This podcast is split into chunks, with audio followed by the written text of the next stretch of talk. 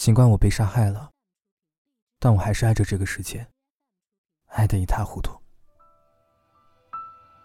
如果对这个世界感到失望，我们大概会选择自己的方式，去逃避需要面对的一切，然后一边表达着自己对自己的不满，一边又像即将溺死在水中一般疯狂的挣扎，试图在黑暗中抓住某个唯一的绳索，直到最后，一定有什么会成为我的救赎，让我与这个世界和解。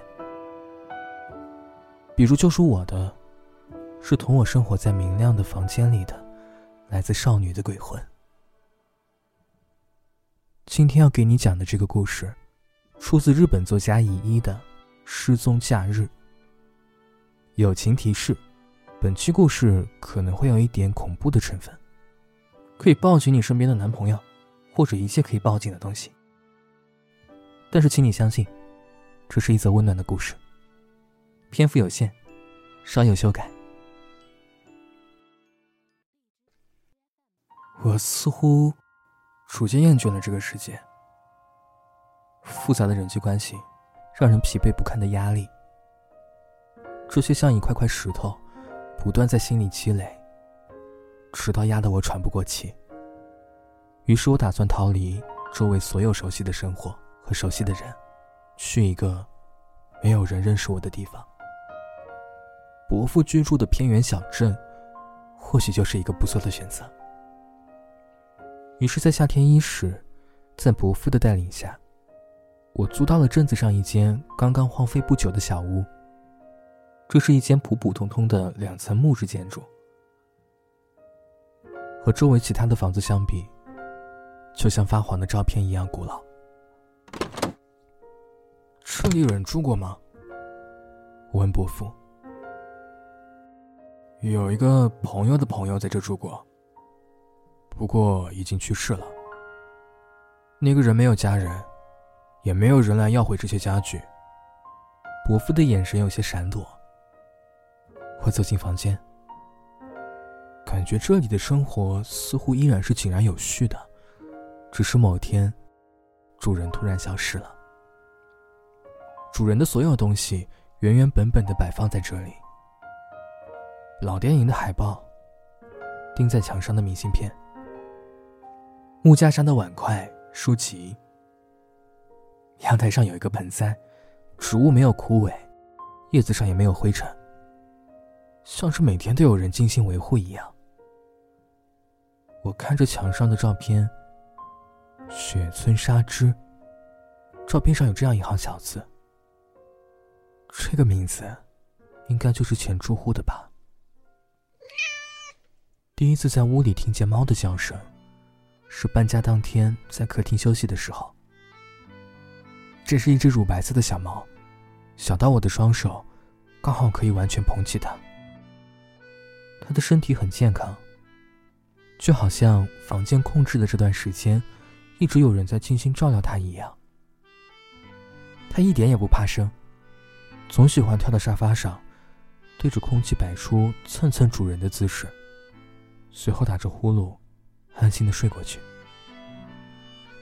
小猫似乎对雪村仍然在家的事深信不疑，对于我这个新来的房客，反而有些诧异。有一天我回到家里，屋子里一个人也没有，但电视却开着。小猫安静的蹲在电视前，大概是我早上出门的时候忘记关了吧。电视里播放的是很早的一部综艺。这部综艺我以前也很喜欢。我关上电视，走上了二楼的房间。路过雪村以前住过的房间时，我停留了一会儿。雪村的房间我一直没有动过，因为我总感觉他仍然住在这里。于是路过房门时，害怕打扰到并不存在的雪村休息，似乎成为了一种本能反应。我往房间里看了一眼，墙上挂满了雪村生前拍的照片。照片里洋溢着人们幸福的神情。他和我是不一样的吧？他应该至死都深爱着这个世界。深夜，楼下的客厅里传来了电视的声音，播放的还是之前的那部综艺的录像。奇怪的是，不止今晚，第二天、第三天，只要我不在客厅，电视都会打开，并且重复播放相同的影片。而每当这个时候，小猫都会依偎在沙发旁边，像是陪伴一个看不见的主人。自从有了这个想法，我总感觉这个房间里似乎还有一个人，比如。每当我在睡前关好窗户、拉上窗帘，早上起来会发现窗户和窗帘是打开的，好像有人在告诉我，要开窗多通风，这样对身体才好。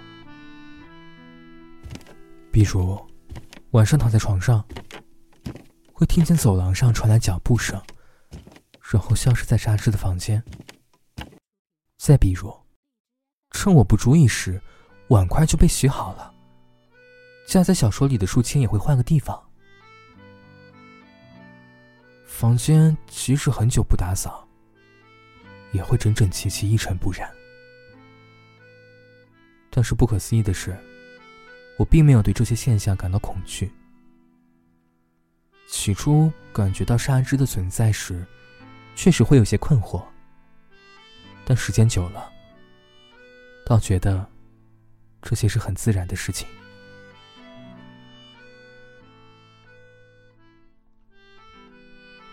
雪村的存在，在这间屋子里越来越明显了。但不管怎么样，他能有这份心意，确实让我感到了久违的家的温暖。今天晚上，我看到桌子上放着一个空咖啡罐。我猜雪村是在告诉我，家里没有咖啡了。我很自然的理解了他的意思，立刻出门买了回来。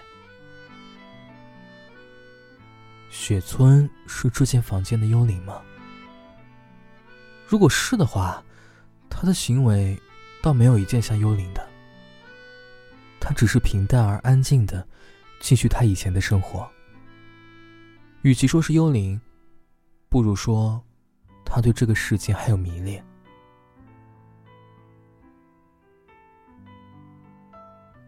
时间过了很久，院子里的小菜园不知道什么时候长出了嫩芽。菜园旁边晾晒着我从未洗过的衣服，它们飘来好闻的味道。这些一定也都是雪村做的。雪村很喜欢花，他常常会把院子里摘来的花插在瓶子里。就连我的房间，也会突然放着不知名的花。我以前是不喜欢这些的，但是想到是雪村摆放的，似乎也慢慢觉得这些花很好看。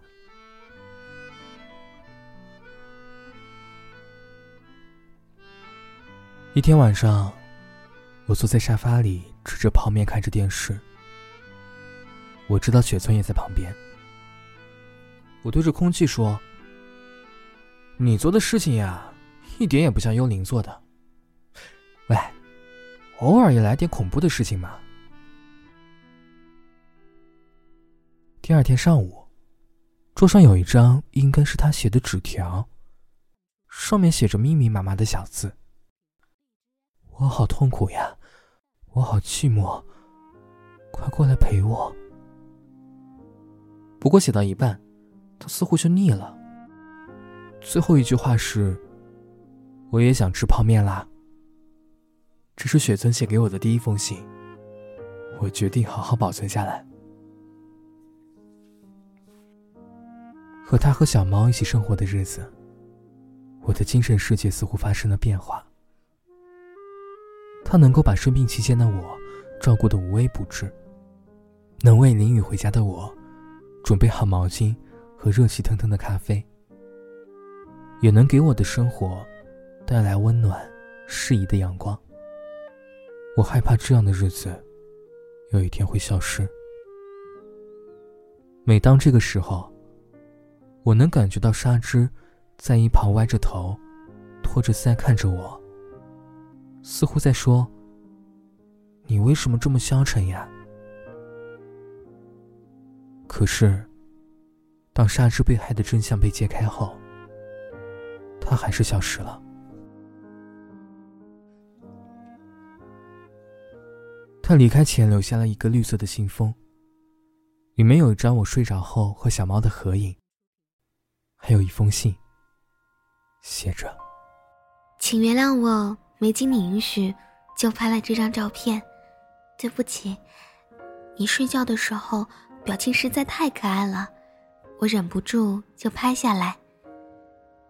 有点不可思议，我总感觉我们在不经意间。”已经有了很多交流了，所以没有必要写信。毕竟，我们还有那只小猫，已经一起生活很久了呢。但是，我还是要走了。这个世界有太多让人绝望的事情，但是同样，也有一些美丽的、让人心动的事物。尽管我被杀害了，但我还是喜欢这个世界，甚至爱得一塌糊涂。所以，我不希望你讨厌这个世界。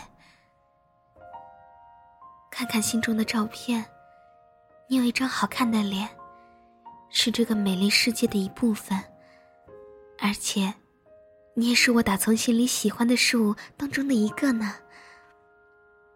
而且，你也是我打从心里喜欢的事物的当中的一个呢。